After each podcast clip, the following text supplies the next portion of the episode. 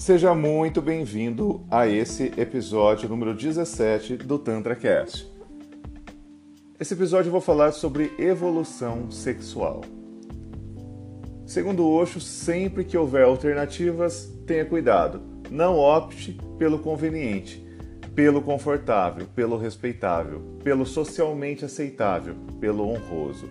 Opte pelo que faça o coração vibrar. Opte pelo que você gostaria de fazer apesar de todas as consequências. O comportamento sexual vem sofrendo mudanças aí ao longo do tempo, contudo seu estudo só, pode, só pôde ser realizado a partir do século XIX, quando as práticas começaram a ser registradas. Antes não havia registro. A maneira do ser humano fazer e se relacionar com relação ao sexo sofre mudanças a cada duas gerações. A princípio, essas mudanças podem não ser muito significativas, visto que a biologia humana é, permanece imutável e mantém as mesmas funções, passe o tempo que passar. Mas, o, ou seja, o pênis, o pênis ainda penetra na vagina, contudo, o pensamento e a informação diferenciada podem influenciar a maneira de viver, experienciar e fazer sexo. A geração do computador, por exemplo, a geração atual, acostumada com rápidas informações, pode influenciar diretamente a maneira como faz o sexo também.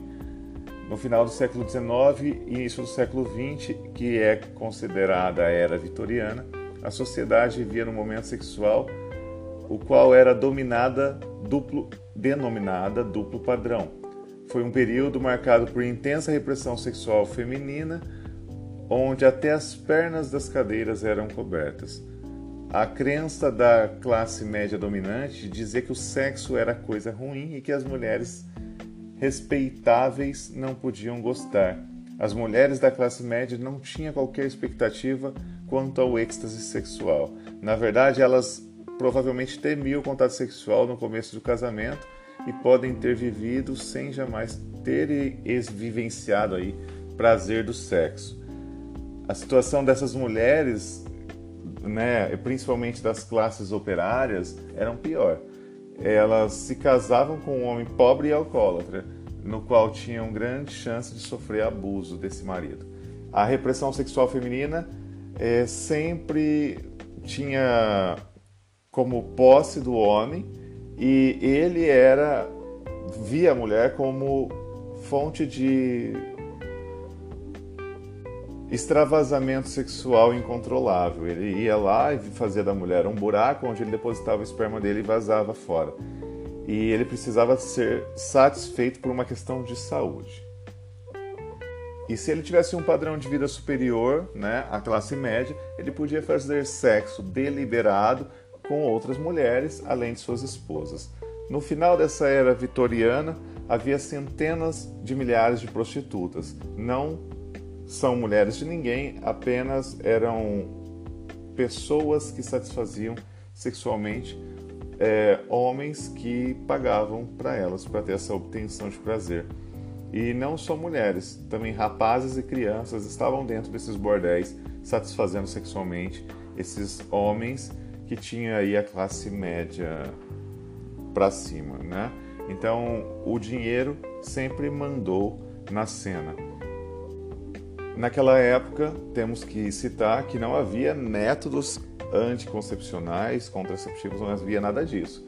E as pessoas, é, as mulheres que eram respeitáveis, tinham ainda que se sujeitar a esse homem que vinha da rua, sabe lá com que tipo de doença ou não, né? Se elas davam, dessem sorte, pode ser que não, não pegavam nada. Mas muitas mulheres foram acometidas aí nessa época com homens que traziam doenças para dentro de casa. Havia também o fato da masturbação ser vista como prejudicial ao organismo. Olha que absurdo. E dizia que uma colher do sêmen desperdiçado na masturbação equivalia à perda de um litro e meio de sangue. Ideia que está associado a evitar aquela pessoa virar um masturbador crônico e reforçava aí a prostituição. Caminhando aí pelas décadas de 40 e 50, devido ao grande aumento de doenças venéreas que surgiram aí próximo à, à Segunda Guerra Mundial, também com esse antecedente que, que eu acabei de falar, o sexo chega aos consultórios médicos. E aí as mulheres começaram a conversar com médicos sobre esses métodos anticoncepcionais e tive, também estavam cheias de problemas ginecológicos e a partir daí começaram a ter seus problemas é, adentrando aí né, na medicina. Né? Até então não, não tinha isso nem em consultório. Esse avanço da medicina foi aos poucos é, crescendo, mas até então é, tudo era ligado a questões de saúde e sexo. E mesmo sendo um assunto tabu para a época, hoje ainda é tabu, mas para a época na, não se conversava abertamente com ninguém. A partir dali começou a se falar sobre, sobre o sexo dentro, pelo menos, de consultórios. Com esse, é, passou a falar, curiosamente, médicos acreditavam que as mulheres não alcançavam esse clímax sexual por conta da ausência da ejaculação. No máximo, algumas mulheres relatavam sentir um orgasmo incompleto ou inferior. Isso significava que os homens podiam se sentir superiores e confiantes em, seu próprio desempenho sexual, porém deixava sempre a desejar as suas parceiras. E em 1980 começaram as primeiras pesquisas ligadas à sexualidade, que principalmente do americano Alfred Kinsey, que é o, o principal precursor desses estudos, e tem muitas publicações e livros é, até hoje muito respeitados porque é a base da sexualidade.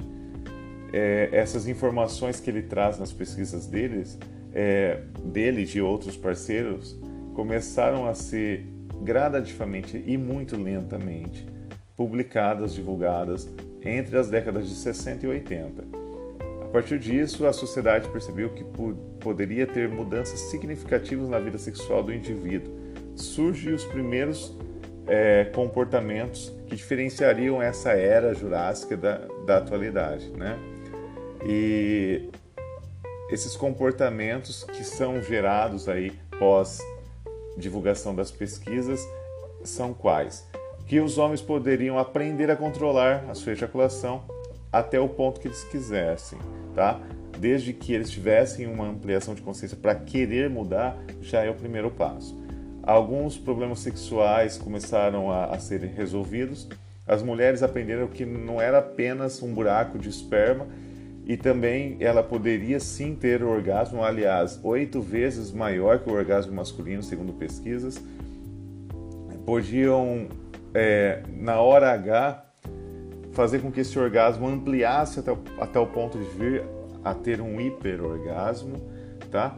e qualquer pessoa pode ter o seu orgasmo, em particular através da masturbação. E além disso, também surge o movimento feminista e o avanço da contracepção através da pílula anticoncepcional. E também a mulher passou a não falar sim para toda atividade sexual que o homem propõe.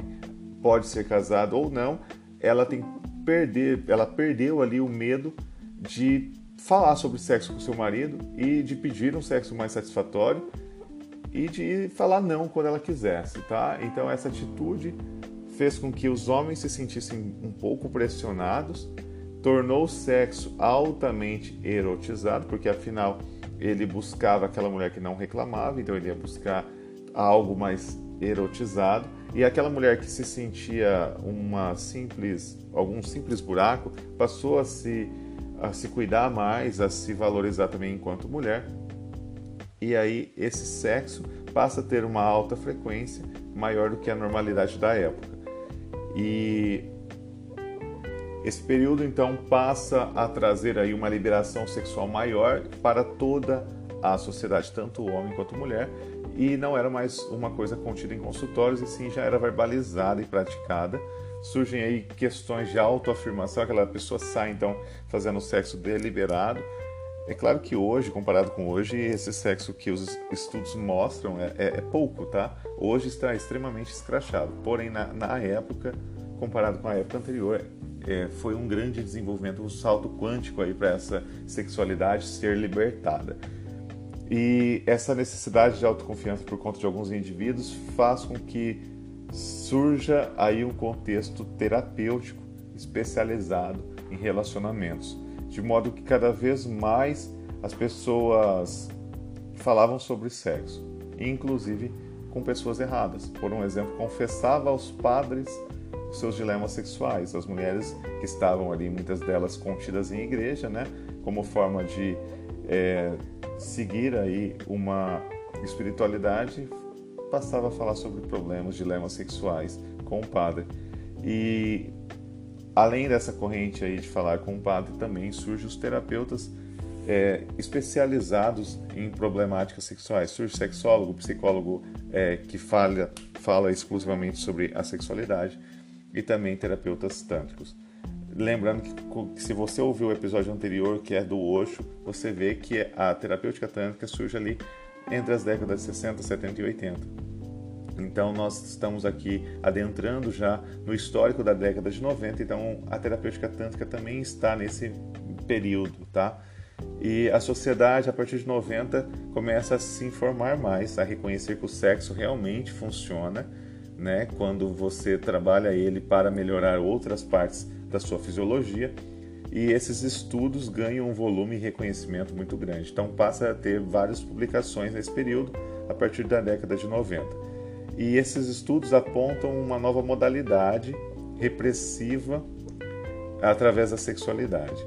E essas pesquisas, enquanto na década de 70 acreditava-se que 90% dos problemas sexuais tinham origem na mente humana, na década de 90 soube que 66% dos problemas sexuais eram causados não pela mente humana, e sim por questões físicas. Muitas das vezes ligadas a hormônios e a, a não, a, a não quantidade de hormônio correta ou mesmo algum déficit de alguma vitamina, qualquer coisa desse sentido. Ou mesmo a somatização de estresse no corpo que não deixa de ser corporal. Nesse período usava-se ali a química aliada à nova ditadura sexual. Como fazer, gostar de sexo era imperativo, o ser humano aprendeu a modificar quimicamente sua capacidade de funcionar e dessa forma buscaram usar uma pílula milagrosa que fizesse aí o, o corpo reagir ao estímulo sexual, que é então o Viagra. É, essas pesquisas mostraram que 50% dos homens e das mulheres que faziam sexo com regularidade se queixavam de que haviam algo insatisfatório em suas relações, fato que um indicativo de que a qualidade da atividade sexual podia melhorar de indivíduo para indivíduo. E assim, o novo milênio é, adentra muito a questão medicamentosa e continua a fazer parte do cenário sexual até hoje, principalmente drogas, né, que altera aí os níveis total ali da mente humana. E esse indivíduo, através de uso de fármaco para dar uma superpotência e drogas para dar um, uma alegria que não é da pessoa, esse indivíduo tem uma falsa ideia de que ele está mais jovem e que pode proporcionar maior atividade sexual para ele e para a pessoa, prolongando a capacidade do corpo dele de sentir e responder ao sexo de forma positiva, o que não é real, tá? É construído. Para o bem ou para o mal, aí cada um define, certo? Então, finalizando aqui, os estudos apontam para um interesse científico migrando para as pesquisas que privilegiam a atividade cerebral durante o sexo e como toda a carga orgástica pode haver uma cura de diversas doenças. Então isso significa o quê? Que um estudo mais uh, aprofundado, referente a, com a ciência, focado tanto no corpo quanto na mente, e buscando uma melhora da, da energia sexual, da energia orgástica, pode ser ali o início da cura de muitas é, doenças ou muitas perturbações ou muitas patologias que hoje assolam aí muita gente no campo da sexualidade. Lembrando que o Tantra ele é protagonista de melhoras em muitos campos que a ciência ainda não consegue explicar. Já o Tantra, com sua abordagem, através de técnicas de respiração e, e meditação, faz com que você se aprofunde em você mesmo. E com isso, você desfaz ali, você toma contato com o teu trauma, com o teu bloqueio, que não é teu, que você está carregando e não é teu. E você dissolve isso daí durante a terapêutica gradativamente, fazendo com que você se livre de certos problemas que a ciência ainda não consegue te livrar. Então, se você sofre de alguma problemática ligada à sua sexualidade, chame eu no WhatsApp, pergunte sobre o seu problema específico, que gratuitamente eu vou te falar se o Tantra pode ou não te ajudar. Tá certo? O número é DDD 17 98800 9745 e mande também pergunta se você tiver pergunta. Será um prazer aí é, compartilhar com você meu conhecimento e fazer com que você melhore em algum aspecto da sua sexualidade. Gratidão, até o próximo episódio.